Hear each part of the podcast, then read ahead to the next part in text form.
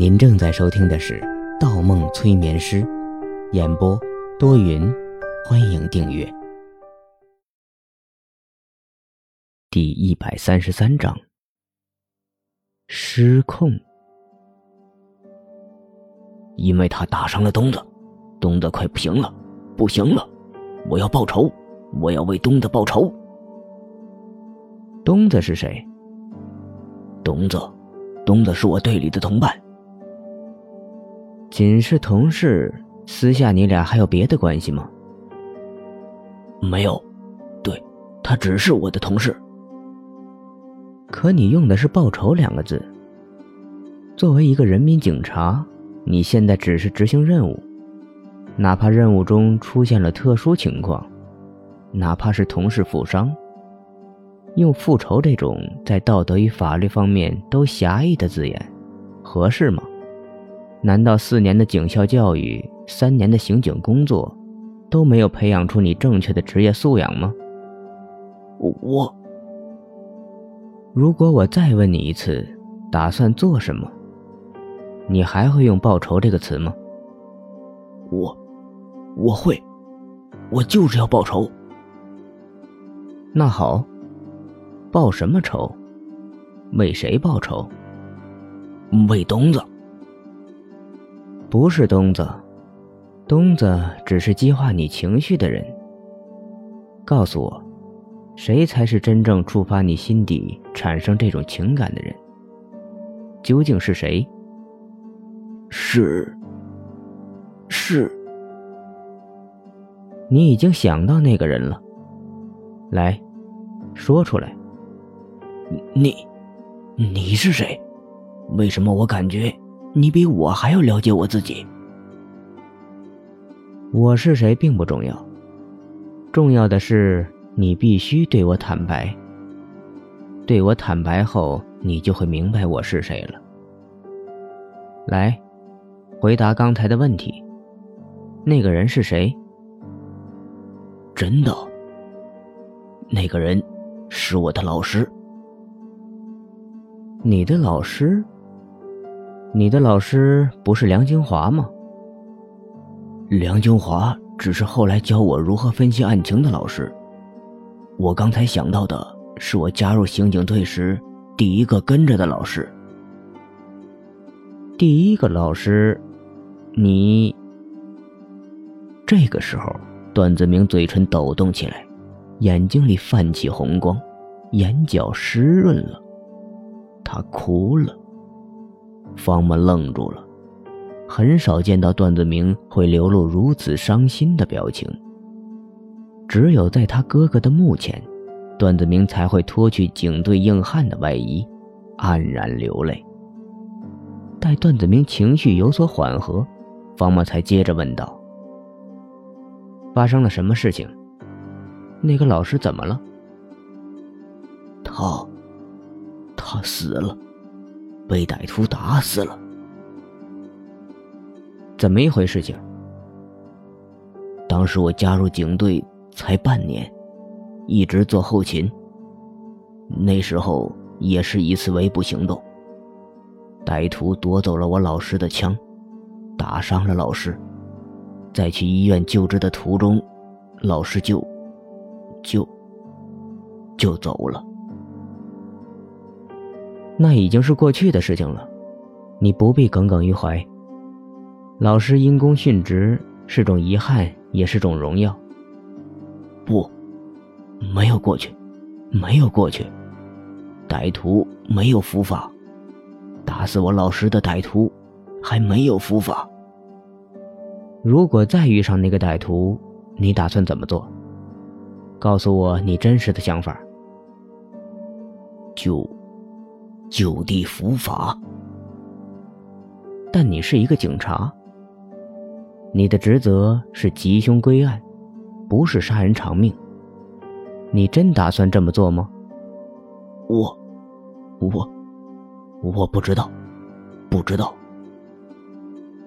你知道。其实你知道，你想这样做，但也一直拒绝这样做。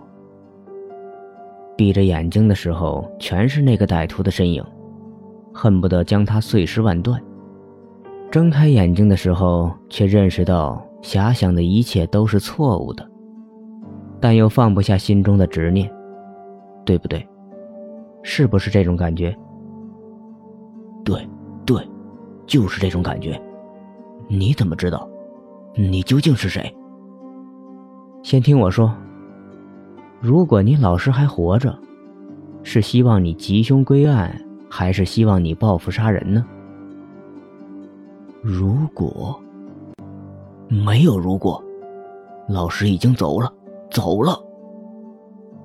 很好，你已经想到答案了，不要排斥自己。我现在问你。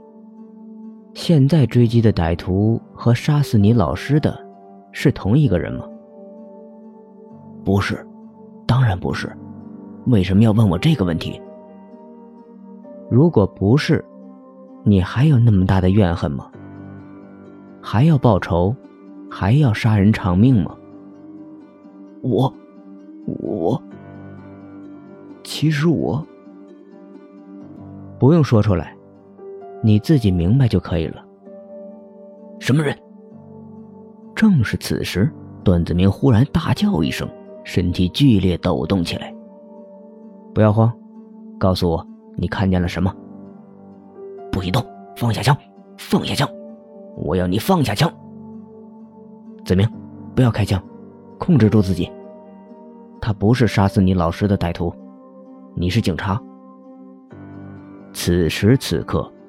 段子明脸色一片虚白，如同蒙上一层白纱，嘴唇发紫，右手不停上下摇摆，砰的桌面咣咣直响。方墨知道，段子明在另外一个场景中正在努力控制自己，与自己过去的思想行为做着激烈的斗争。所有的焦点都聚集在段子明的右手上，要开枪。必须先拔出枪。方墨清楚的明白，段子明如果要在这边克服掉开枪的恐惧，必须要先在那边控制住自己开不出枪，先学会放下心中的愤怒和仇恨。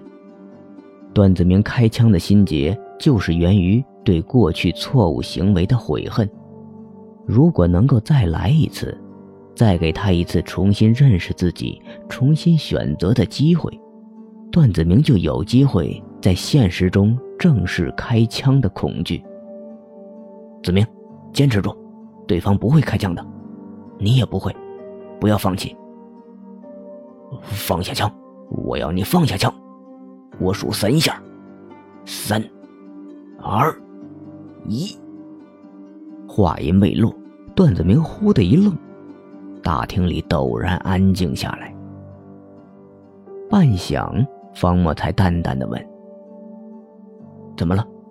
出了什么事情？你，你打中他了？”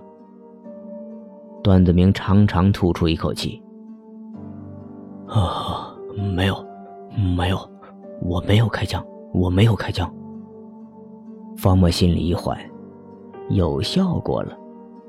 刚要继续深化段子明的决断，忽然间，只听一声巨响，可他跑了，跑了。段子明双手猛地扣在桌子上，脸皮翻白，声音里带着哭腔，接着音调一沉，如同完全变了一个人似的。歹徒跑了，我要追，追，追。方墨一愣。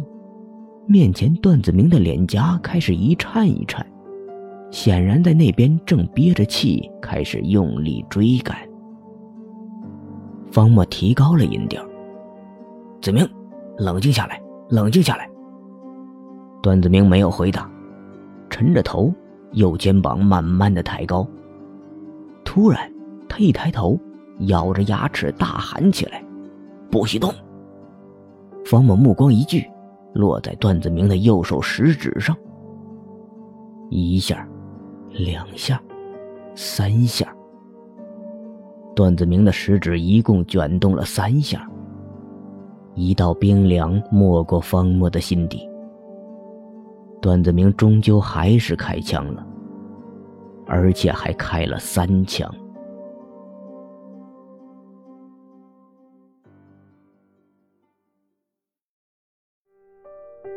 本集播放完毕，喜欢请投月票，精彩继续。